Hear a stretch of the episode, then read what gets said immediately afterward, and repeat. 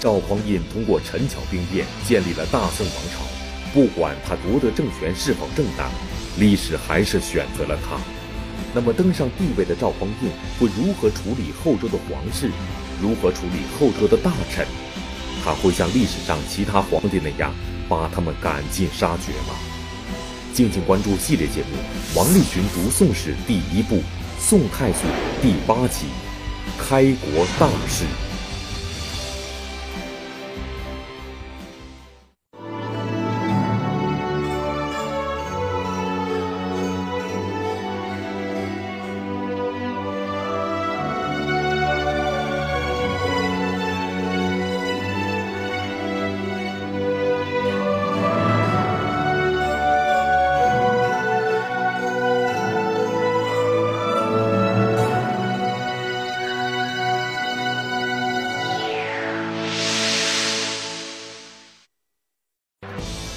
元九百六十年，在中国历史上是两个王朝的分水岭。这一年，后周的殿前都点检赵匡胤顺利地进行了角色的转换，定国号宋，改元建隆，大赦天下。后周的显德七年成了大宋的建隆元年。建隆的意思就是建立一个兴旺发达的王朝。赵匡胤不希望自己的王朝成为五代之后的第六个短命王朝。但是，对于这个刚刚建立起来的大宋王朝，百事待兴，有很多问题摆在了赵匡胤的面前，他将如何处理呢？河南大学王立群教授为您讲述系列节目《王立群读宋史》第一部《宋太祖》第八集《开国大事》。赵匡胤一共做了五件大事。第一。叫后代废帝。你把人家周世宗柴荣的儿子柴宗训，八岁小孩儿提溜下来了，你当皇帝了，他怎么办？八岁小孩怎么办？这是个问题啊。这个问题，后周的所有的大臣都在看着你，对废掉的前代皇帝你怎么处理？赵匡胤采取了两条措施：第一，封王封后，封柴宗训为正王，封他的皇后，就是周世宗柴荣临死前娶的那个二十多岁那个皇后为太后，封了一个正王，封了一个太后，然后让他两个移居到西京。西京就今天的洛阳，从开封。洛洛阳，待遇不变，还是正国级待遇。待遇不变，换了换地方。这件事情影响很大。过去很多人夺了帝位以后，先把人家的皇帝不管怎么样，就咔嚓了。赵匡胤没有这样做，赵匡胤。封王封后安置好，这是一条。第二，保证祭祀。古人非常重视两种祭祀，一个宗庙，第二山陵。柴荣训虽然只有八岁，但是他的父亲柴荣周世宗啊，还有太祖国威啊，这些都是很英明的人呐、而且是对赵匡胤有恩的人呐、人家的宗庙，人家的祭祀，山陵，你怎么办呢？赵匡胤保证他的祭祀，该怎么祭还怎么祭，而且要大宋的官员去拜祭后周的皇帝。这两条非常关键，一个是封王封后，一个是保证祭祀，让人家的香火不断。这事儿都做得很得人心呐、这就带来一个问题：赵匡胤干嘛要这样做呢？为什么不？中国有一句古话叫“斩草除根”，为什么不这样做？两个原因：政治需要，感情需要。杀人固然很痛快，但是你把后周的皇帝杀了，后周的大臣们那心就不稳了，他会对你有看法。所以不能斩草除根，这是政治需要、感情需要。赵匡胤怎么当上后周的都点检的？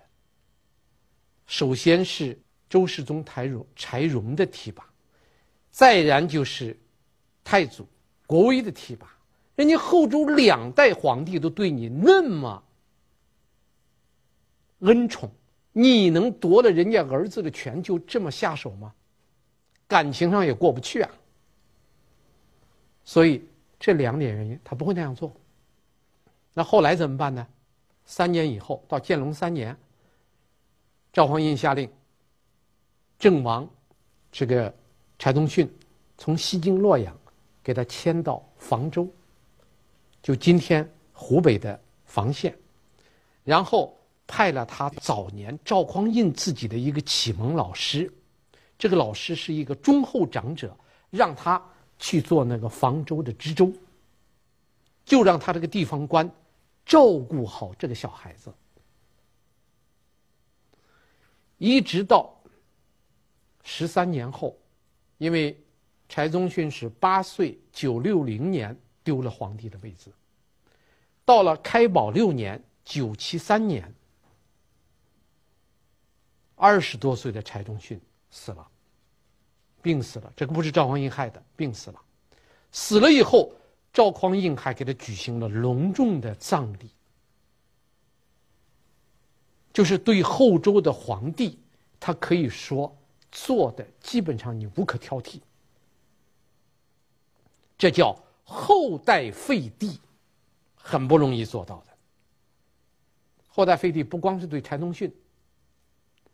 柴宗训还有兄弟呀、啊。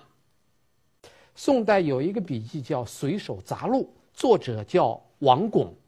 这个王巩的《随手杂录》写了一个小故事，这样写的：说赵匡胤进了周世宗柴荣的宫殿，看见一个宫女抱着一个小男孩，他就问这是谁？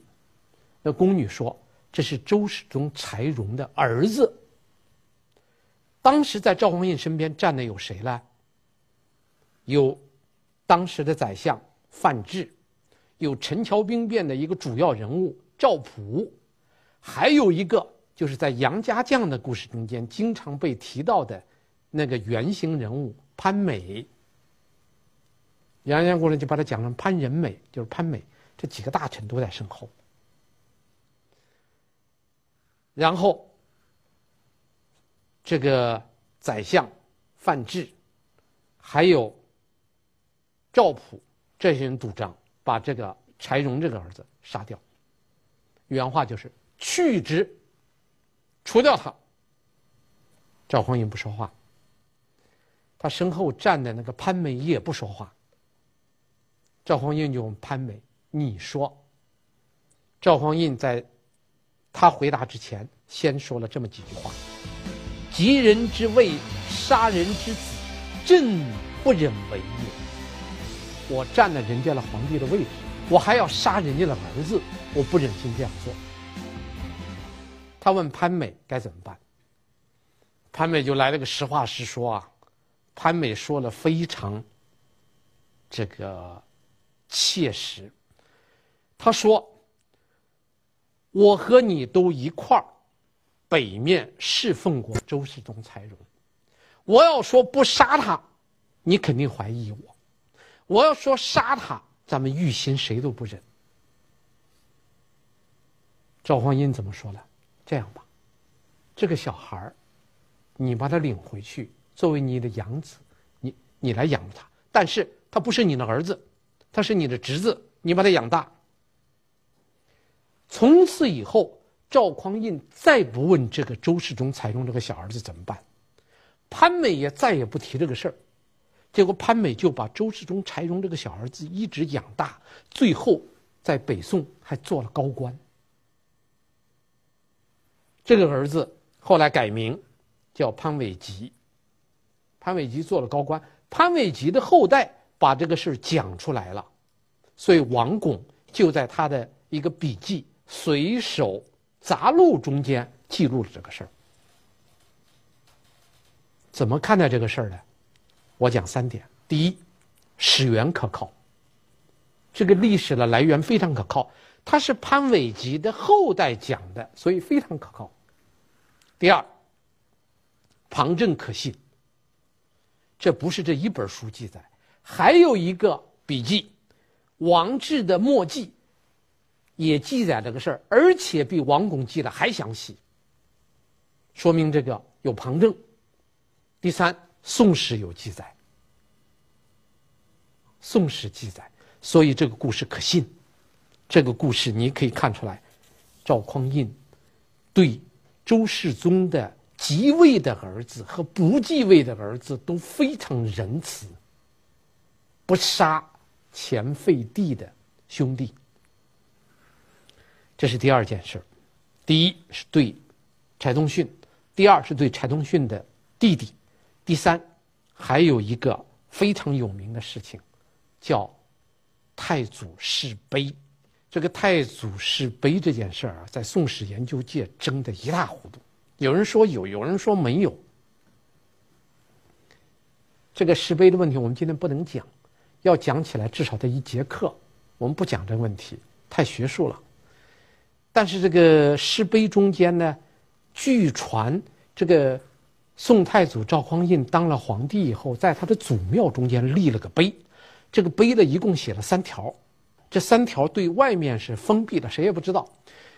他谁当了北宋的皇帝，第一件事就要到祖庙中间去拜祖，拜祖的时候要亲自把这个石碑看一遍。这石碑的第一条就这样写的：柴氏子孙有罪不得加刑，纵犯谋逆。只于狱中自尽，不得谥曹行路，也不得连坐之属。什么意思呢？柴氏家的子孙后代有罪，不能用刑；谋反只能在狱中让他自尽，不能拉到大街上去杀，也不能够连坐他的亲属。太祖石碑三条，另两条我们以后会讲到，但这一条就是专门对着柴世宗的，他的后周世宗柴荣的后代的。这个石碑真假我们且不辩，就这一条看起来，我们说他人道理性，这就是证据啊。您现在收看的是《百家讲坛》栏目。赵匡胤后代废帝，向后周的文武大臣释放了一个信号，表明了一种姿态，那就是对从前的最高主子，我尚且如此优待，其他人尽管放心。赵匡胤对后周宗室的宽容厚待与保护，在后周官僚阶层中一定产生了极大影响，在很大程度上让他们忐忑不安的心稍稍放松，他们满怀信心地认定。后周的宗室既然能够得到保全，那么他们这些前朝旧臣也不会遭受厄运。那么事实会怎样呢？赵匡胤接下来是如何处置后周文武大臣的呢？第二件事叫录用旧臣。中国有一句古话，叫“一朝天子一朝臣”。啊，除了老外，我说这话中国人都能听懂。赵匡胤是怎么办呢？是一朝天子两朝臣，明白了吧？什么叫一朝天子两朝臣呢？他当了皇帝继位以后，无论是高官，无论是低官，无论是武官还是文官，一律留用，不把他作为旧政府的旧职员，一律打发回家。然后该判刑了判刑，该杀头了杀头，该就扔到路边上就不发工资了。没有，赵匡胤是一律留用，所以叫一朝天子两朝臣。他容纳了后周的所有，从中央到地方，从武官到文官的所有的大臣，所有人一律留用。宰相还是范质。王溥、魏仁溥三个老宰相还是宰相。这个范质这个宰相，可是对赵匡胤很不尊敬啊。他被那些士兵押到赵匡胤面前的时候，我们今天看到了一个文献，这样记载的：这个范质当面质问赵这个这个赵匡胤，说了这么三句话：“先帝养太尉无子，今身未冷。”奈何如此？先皇帝待你就像待亲儿子一样。现在先皇帝尸骨未冷，你就能这样做事吗？把人家儿子的权给夺了。就这，那要按说一般的皇听这话，那非宰了范质不行。没有杀，照样当个宰相。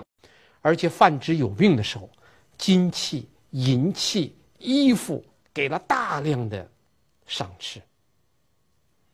魏仁溥有病，亲自到他府上去看他，对所有的宰相都非常好。而且，赵匡胤做的最难得的是对那些后周的退休官员好的不得了。这很难呐、当时退休的官员。主要是住在西京洛阳，这里边有一个最重要的人物，很典型，前司空李谷。司空是很高的官呐，但是加上一个前司空，就是前任的，又是退休的，这个人呢还有点问题。他接受了赵匡胤当皇帝以后第一个叛乱的那个节度使送给他一大笔钱，多少钱呢？五十万。结束了，所以后来这个人一叛变。这个司空下了，连下带病，他死了。赵匡胤对这个人不加追究，死了以后对他的家属给予优厚的补偿。这个对退休官员这么好，太不容易了，这就叫人道。你说是策略，当然可以说是策略，但是我说它更多的彰显的是人道。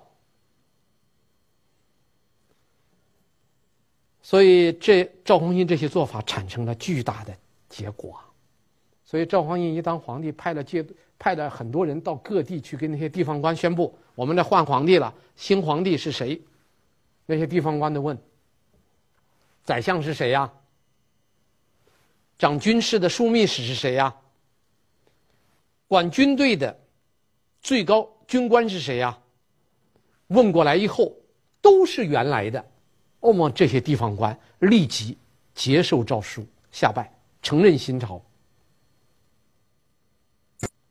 这就是正义的力量、人道的力量、理性的力量、文明的力量，而不是把前面那些人全部给干掉，而是一律留用。所以，北宋在中国历史上为什么得有它的地位？他的文明、他的人道、他的理性，是任何一个王朝所不能够相比的。宋以后，你比比元，你比比明，你比比朱元璋当朝当政以后他那些做法。除此以外，赵匡胤对陈桥兵变唯一死的一个人，就是那个韩称、韩通。韩通死了。韩通是后周的。侍卫亲军马步军的副都指挥使，在京巡检，是当成京城可以调兵的人。他被王彦生杀了，叫他死了他一个人。赵匡胤立即给他追赠，而且就在第三天给他举行了隆重的葬礼。赵匡胤当了三天皇帝，就厚葬了他，说他是后周的忠臣，把他当忠臣安葬了。按说他是反对赵匡胤的人，要起兵抵抗赵匡胤。赵匡胤把他当后周的忠臣，隆重的安葬。新皇帝这些做法，让人确实耳目一新。这还不算，对各地的地方官一律加封。这个加封都是加一个守，看守的守。宋代这个官职比较复杂，凡是加守的，比如说守太师、守太保。守太尉、守太府，加这个守，什么意思呢？说明你的资格没有达到，但是我给你这个名分，这叫守。这里边有两个重要的地方官，加的都归附新朝了。这两个人影响非常大的两个地方官，就在赵匡胤的感召之下，都归附新朝了。第一个符彦卿，我们讲过这个人。这个人有一个特点。第一，他的家族在整个朝中是一个强大的帮派势力。第二，他女儿多。他两个女儿都是后周周世宗柴荣的皇后，我们过去讲过吧？他可以说是后周周世宗柴荣的老岳父。这么一个人，赵匡胤对他倍加呵护。最后，符彦卿他还有女儿，他把另一个女儿嫁给赵匡胤的弟弟赵匡义做妻子了。你看女儿多了，好吧？前朝皇帝嫁了两个，当今皇帝的弟弟还有女儿在嫁。傅彦卿在他有生之年，受到了北宋皇帝特别的礼遇。这是一个人，他很快就归附新朝了，而且他还上表说：“别再叫我什么国丈之类的东西了，这这都改朝换代了。”赵匡胤说：“不，原来怎么称呼你，现在还怎么称呼你？您老这称呼不能变。”这是一个人，第二个人张永德，这也是个节度使，是个非常有实力的人。这个人是什么人呢？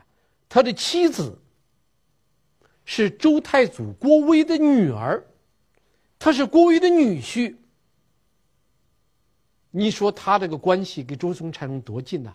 就这，赵匡胤在整个一朝仍然称他为驸马，他是前朝驸马，改朝换代以后仍然称他为驸马，对他所有的礼节一律不变。那当然，人家很高兴啊！改朝换代不损害他的家族利益，不损害他的个人利益，他立即投票拥护新朝。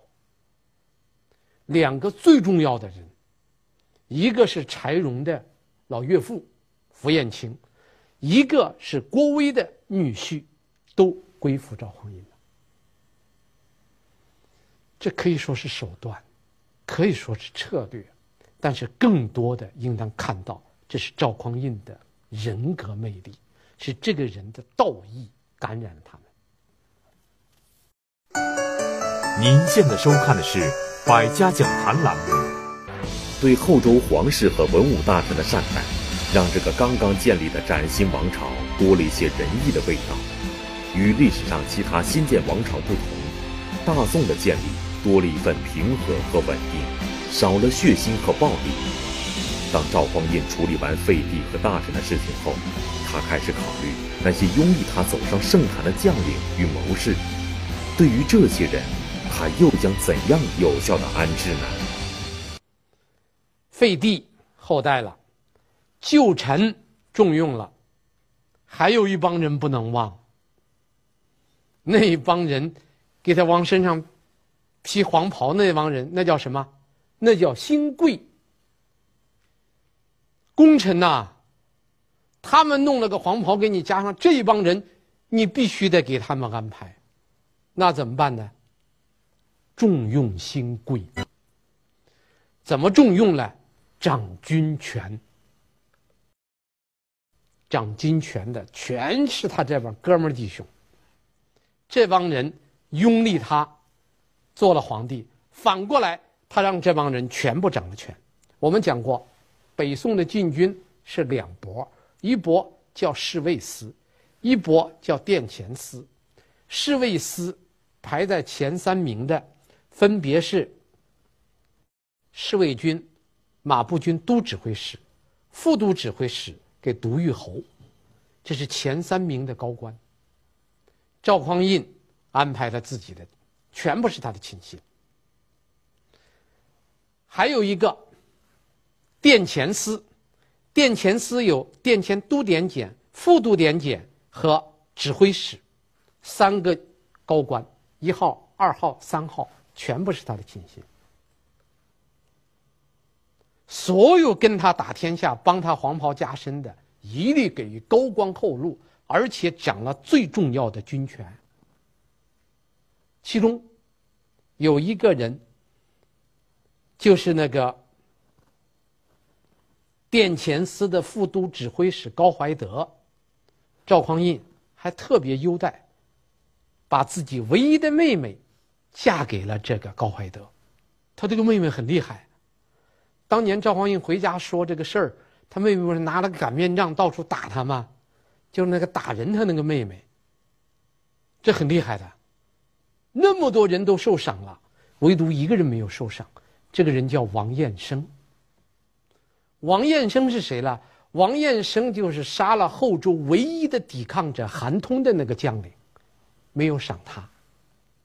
为什么没有赏他？因为赵匡胤下令不能杀人。但是他杀了韩通。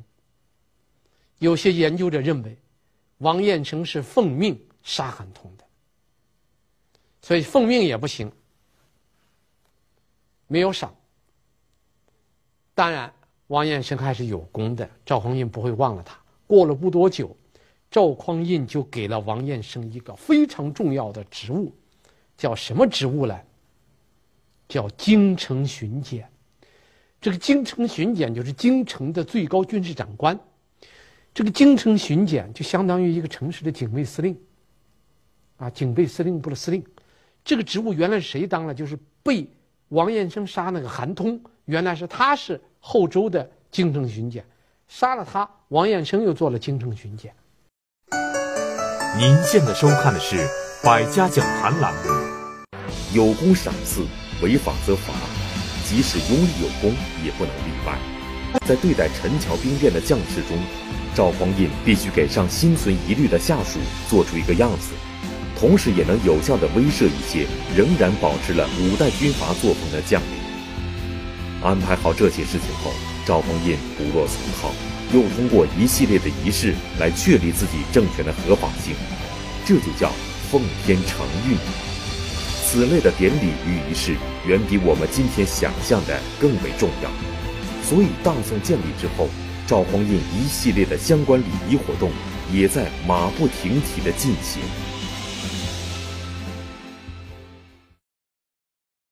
第四件事儿，重视仪式。中国古代非常重视仪式啊。新皇帝继位以后。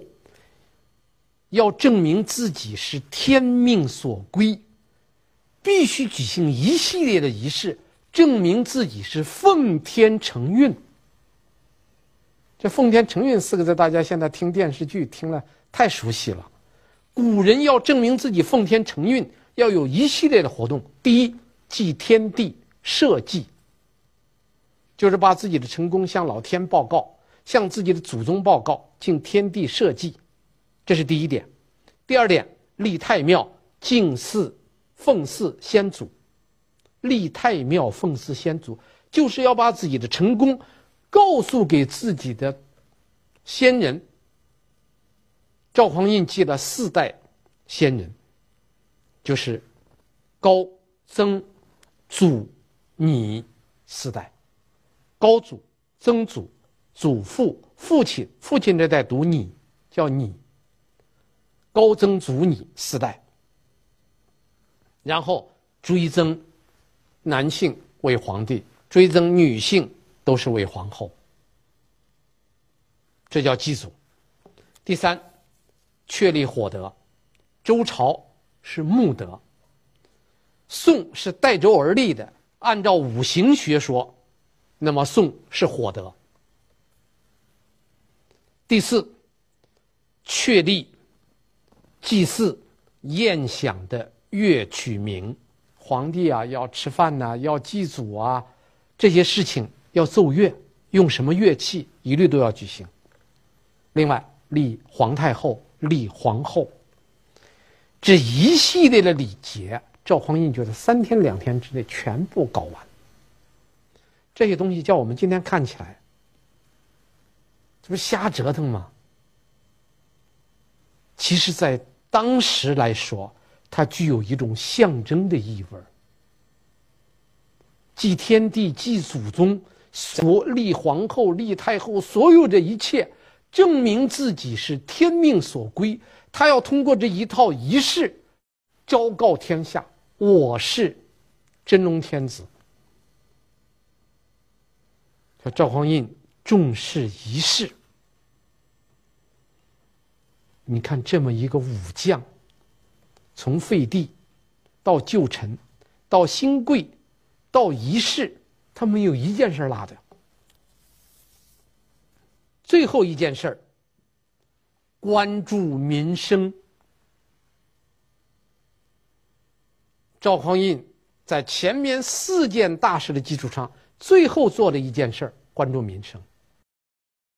赵匡胤是通过军事政变当了皇帝的，所以他对废帝、旧臣、新贵都特别重视。